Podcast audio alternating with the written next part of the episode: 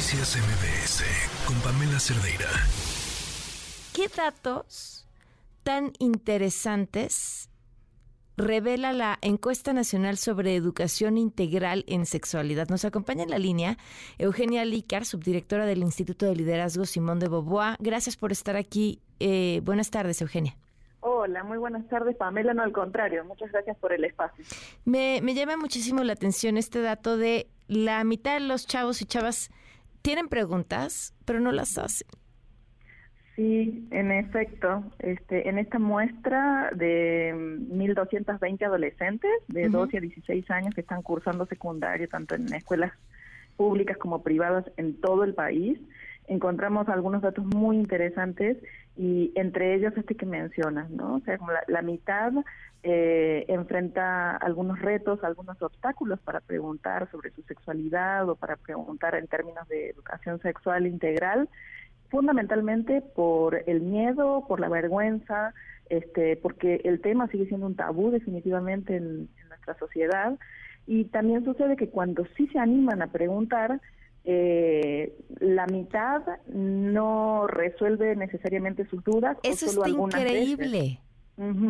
Sí, eso también, y bueno, y les preguntábamos por qué, ¿no? Por, qué no resuelven estas dudas, y este, en la mayoría de los casos nos platicaban esto, que sus fuentes de consulta son principalmente las madres, los padres, también el personal docente y algunas veces eh, el, Internet, ¿no? Como fuente de consulta porque tiene algunos beneficios en términos del, anonimato, por ejemplo, ¿no? Si el miedo o la vergüenza es una motivación, pues entonces buscas en Internet.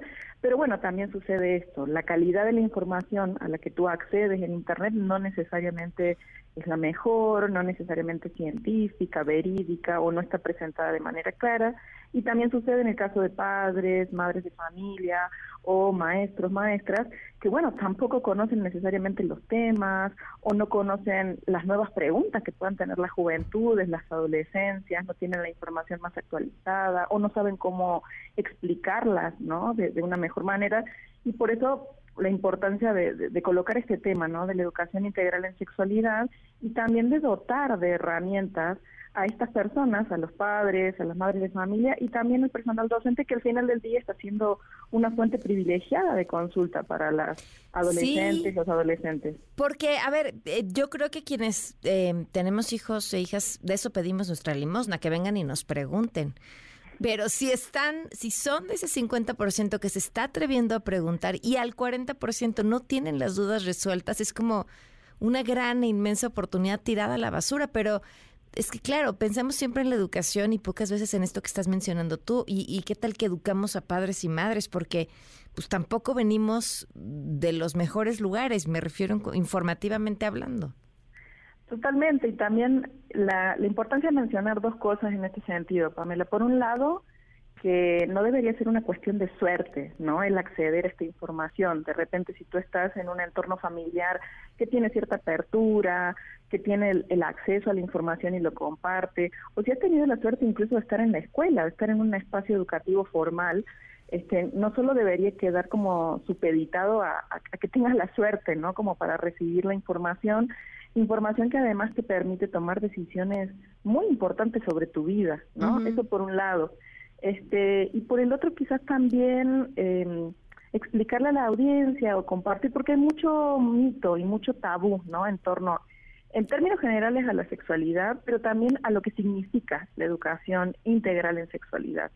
Este, existen algunos mitos, ¿no? También este, algunos grupos este, muy conservadores, antiderechos, se han encargado, ¿no? De malinformar en relación a la educación integral en sexualidad y en ese sentido, lo que hemos visto, y hay muchos estudios, hay numerosos estudios internacionales en diferentes latitudes que demuestran que cuando las personas tienen acceso a esta información, toman buenas decisiones, toman mejores decisiones sobre su vida, sobre su salud, les ayuda también a construir otro tipo de relaciones basadas en el respeto, basadas en la autonomía, en la, en la no discriminación, este, les ayuda también a tener un concepto amplio y positivo sobre la sexualidad. ¿Esto qué quiere decir?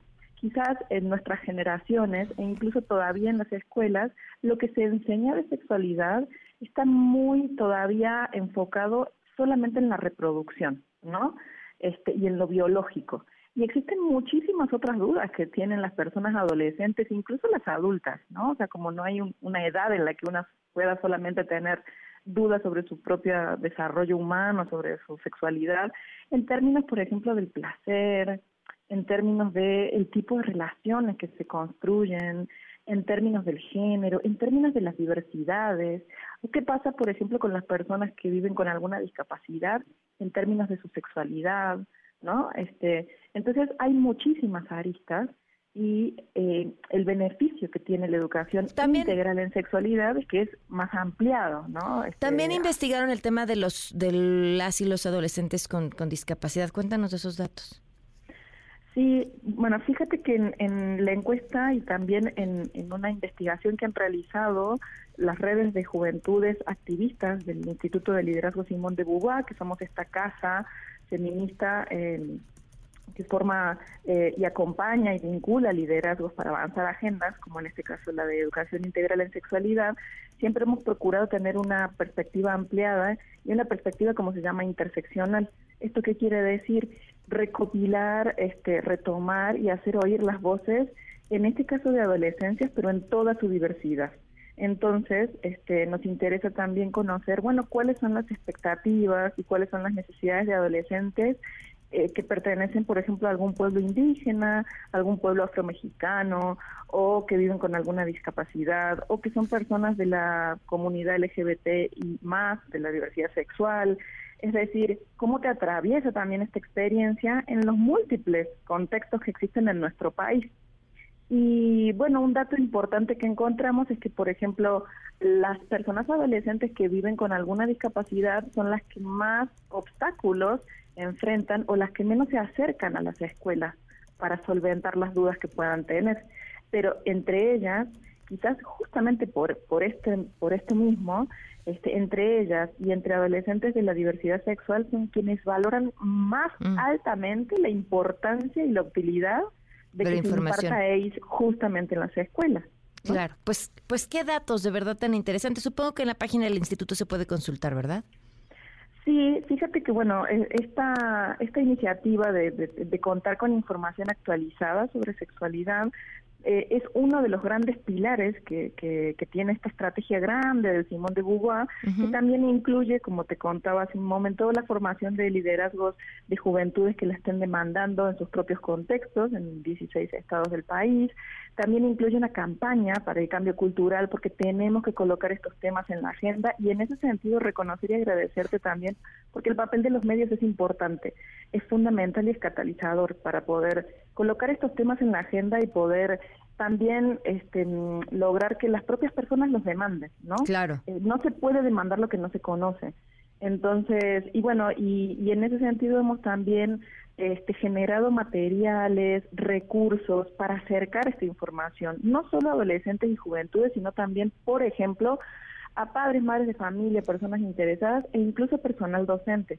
O sea, sabemos que que mm, es complejo o que puede ser complejo abarcar este, estos temas en clases cuando no se cuenta necesariamente con las herramientas y por eso la importancia de acompañarles, de brindarles manuales, de brindarles herramientas para que se sientan cada vez más confiadas, confiados de hacerlo. Claro. Y bueno, y todo esto lo pueden encontrar sí en este mm, en un micrositio que se llama eh, ACE mi derecho este y que está en la página del del ILSB, este, es aidmiderecho.ilsb.org.mx. Perfecto, pues te agradezco mucho Eugenia, gracias por toda esta información. Por favor, gracias a ti, hasta luego. Un abrazo, buenas tardes. Noticias MBS con Pamela Cerdeira.